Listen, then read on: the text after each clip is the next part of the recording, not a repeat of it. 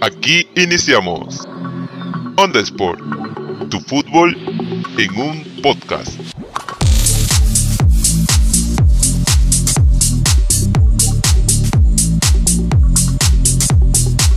¿Qué tal? ¿Qué tal amigos de Onda Sport?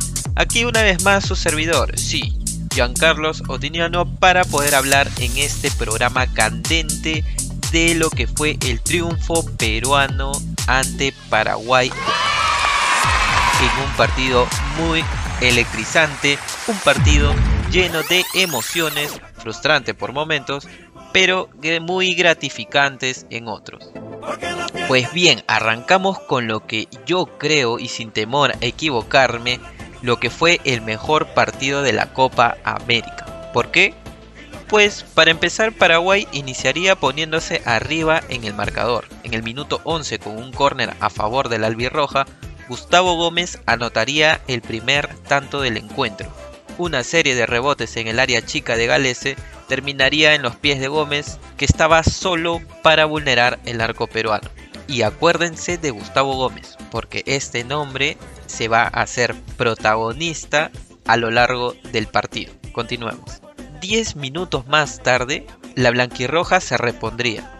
André Carrillo por derecha desarrollaría sus clásicos regates y soltando el pase para Gianluca Lapadula. El ítalo peruano, como nos tiene bien acostumbrados, muy bien posicionado y marcando el pase para poner la paridad del encuentro.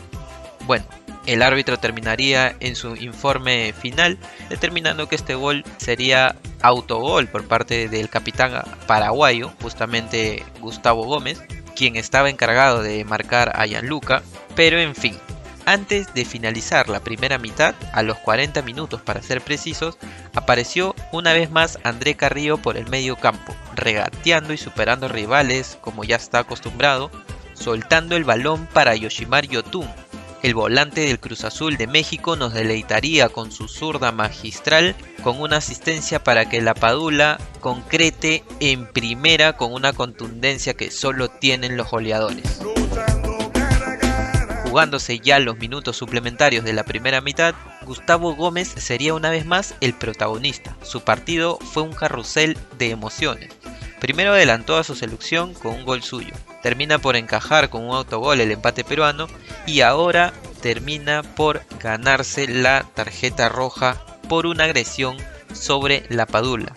El capitán paraguayo se volvió loco por un momento hasta el punto de ponerse a pechar al árbitro, empujarlo. Felizmente los compañeros terminando conteniéndolo para que esto no pase a mayores. Todo parecía ponerse a favor de Perú.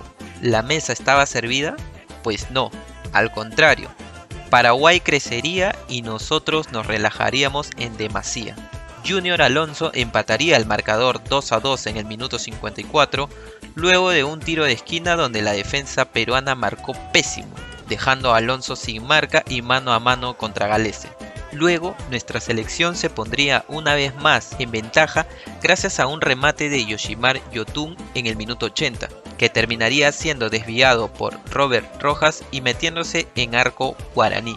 Cuando todo parecía estar a nuestro favor, André Carrillo se va expulsado por una dura entrada contra un jugador paraguayo y equiparando el encuentro. Finalmente, Paraguay terminaría empatando en el minuto 90. Una vez más, un error defensivo de la saga peruana, quienes ya estaban exhaustos toman mal la marca ante un ataque por izquierda, dejando a Gabriel Ábalos solo para definir de cara al arco de Pedro Gales. El partido terminó empatado 3 a 3 y nos fuimos a la tanda de penales. Los cinco primeros elegidos por Eduardo Berizo serían Ángel Romero, Junior Alonso, Héctor Martínez, Brian Zamudio y Robert Piris, siendo Martínez y Zamudio quienes errarían mandando el balón encima del arco de Galese. Mientras tanto, y por parte de Ricardo Gareca, sus elegidos fueron La Padula, Yotun, Ormeño, Tapia y Cristian Cueva, errando para nuestra selección Santiago Ormeño con un disparo muy débil y Cristian Cueva colocando bien el balón pero un inmenso Anthony Silva adivinando su disparo. A partir de aquí llegaría la ronda de muerte súbita. Espínola iniciaría por parte de Paraguay, pero felizmente fue vencido por Galese. Adivinó el pulpo su remate y le ahogó el grito de gol.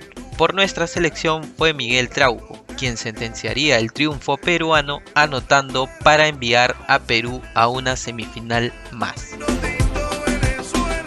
Recordemos que Perú clasificó a semifinales en cuatro ocasiones de las últimas cinco participaciones por Copa América. En 2011, cuando todavía estaba Marcarian, lo hicimos en Argentina.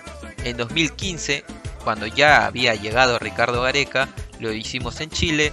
En 2016 no lo logramos ya que quedamos eliminados en cuartos de final ante Colombia también por penales. Y en 2019 ni que hablar, llegamos hasta la final. Y por último, en esta edición 2021, en donde acabamos de eliminar a Paraguay.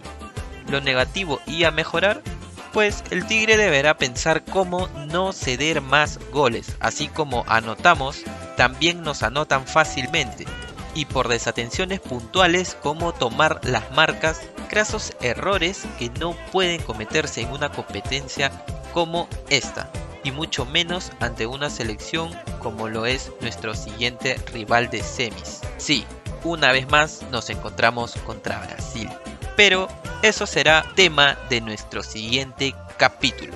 Hasta aquí llegamos en este episodio de Onda Sport. Nos escuchamos en el siguiente episodio. Chau chau.